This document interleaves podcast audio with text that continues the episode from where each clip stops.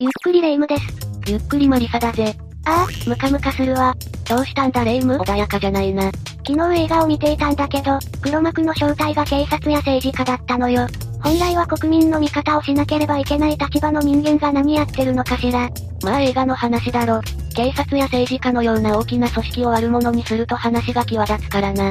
そうかもしれないけど、ただ、外国では本当に警察や政府が結託してとんでもない事件を起こすなんてこともあるんだぜ。本当ああ本当だ。メキシコでは43人もの学生が失踪する事件もあったくらいだ。その事件について詳しく教えてほしいわ。よし、それなら今日はメキシコ学生集団失踪事件について紹介するぜ。それでは、ゆっくりしていってね。事件が発生したのは2014年、メキシコのイグアラ市という場所。あよつぱなし班学校の学生たちは政府へのデモ抗議を行うため、バスに乗って首都のメキシコシティに向かっていたんだ。学生がデモに参加するなんて日本じゃあんまり見ない光景ね。外国ではよくある話なんだぜ。実際、あよつぱなし班学校の学生は過去にもデモ抗議を行って、警察と衝突していたことがあるくらいだからな。国が違うと随分状況が変わってくるのね。学生たちを乗せたバスが進んでいく中で事件は突然起こった。何があったのバスの進路に警察車両が立ち塞がったんだ。さらに警察は停車したバスに向かって発砲し始めたんだ。え、急に撃ってきたのああそうだ。確かに学生たちが乗っていたバスはデモ活動のために、ジャックされていたとも考えられていたからな。いや、仮にそうだったとしてもいきなり発砲はヤバすぎるでしょ。そうだな。警察の発砲によってバスの中は大混乱。中に乗っていた学生のうちに名がなくなってしまったんだ。ちょっとそれやりすぎじゃないのさすがに命を奪うまでのことではないでしょそれだけじゃないぜ。まだ何かあるのバスを制圧した警察は、次にバス内に残っている学生たちを連れ去ってしまったんだ。逮捕したってこといや、拉致だ。え、警察が拉致したのそうだ。こうして43名の学生が警察にどこかへ連れて行かれ、集団失踪してしまったんだ。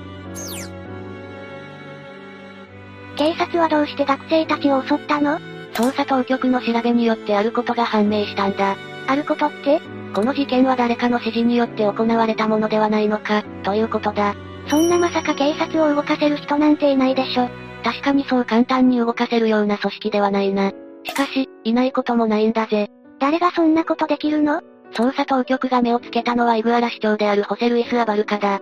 え、市長が警察を動かして学生たちを襲撃させたっていうのそういうことだ。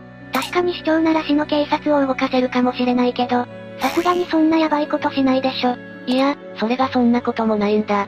この市長には多くの黒い噂があったからな。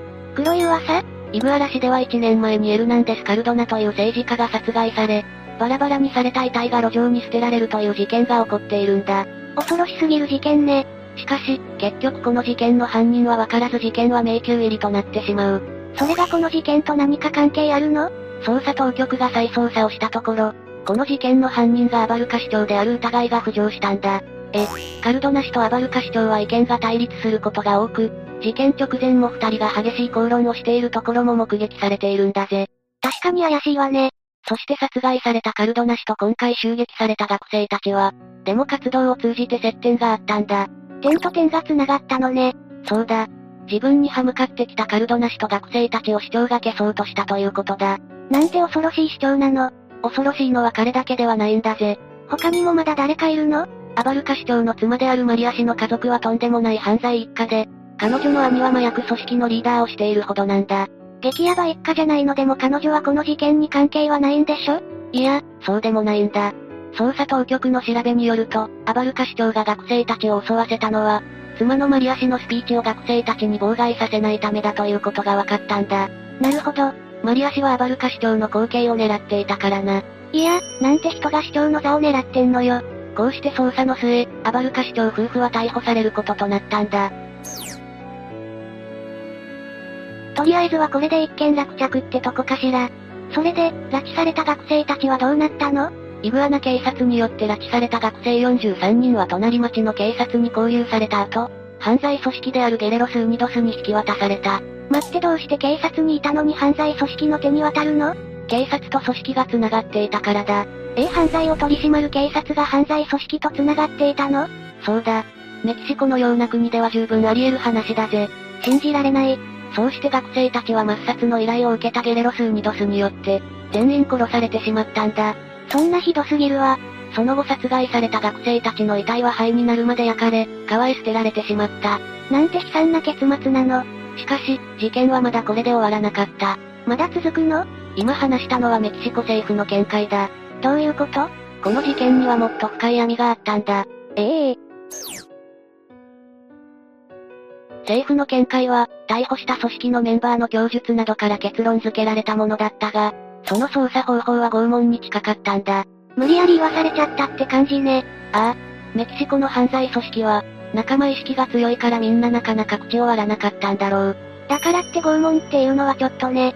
そこで真相を突き止めるため、米州機構人権委員会が特任チームを結成し、メキシコへと派遣したんだ。かっこいいヒーローが現れたみたい。そうだな。実際、彼らの調べによって、次々とメキシコ政府の見解に矛盾点が見つかったんだ。矛盾さっき学生たちの遺体は灰になるまで焼かれたと言っただろええー、恐ろしい話だったわ。しかし、43人もの遺体を完全に焼き切るには相当な量の焚き火が必要で、時間もかなりかかるんだ。そんなことしていたらさすがに周辺の住民が気づくと思わないか確かにそう言われるとそうね。また、政府は学生たちがマリア氏のスピーチを妨害しようとしたため、アバルカ市長に襲われたとしていたが、それもありえないんだ。どうして学生たちがバスに乗り込んだ時にはすでにマリア氏のスピーチは終わっていたんだよ。そんな、もう終わっていたのなら妨害なんてできないし、それを阻止する必要もないだろそんなことちょっと調べればすぐわかりそうなのに、おそらく、隠蔽したんだろうな。とんでもない政府ね。それだけではない。襲われたバスは合計4台とされていたんだが、現場に立ち会った人間の話によると、実際にはバスは5台だったんだ。どうして1台少なくなっているのそのバスの存在がなぜか抹消されていたということだ。そのバス怪しすぎるわね。特任チームの捜査によって、そのバスが麻薬をアメリカへ密輸していたということが分かったんだ。とんでもない事実が出てきたわね。そしてこれこそが事件の鍵を握っていたんだぜ。どういうこと麻薬を密輸するバスが、偶然にも抗議活動をする学生たちに乗り込まれてしまった。そこで密輸が明るみに出ることを避けるため、警察にバスを襲わせたということだ。嘘でしょそんなことあり得る実はメキシコでは政府や自治体が麻薬組織と繋がっていることがあると言われている。今回の件も、イグアラ氏が麻薬密売に関与していることを隠すためのものだったのかもしれないな。そのせいで多くの学生たちの命が奪われたっていうのああ。実際、真相を突き止めかけた特任チームに対して、メキシコ政府は捜査を拒否し始めたんだ。そうして無理やり捜査が終了。事件の真相は闇の中っていうことだ。胸くそ悪い事件ね。許せないわ。世界の情勢は様々だ。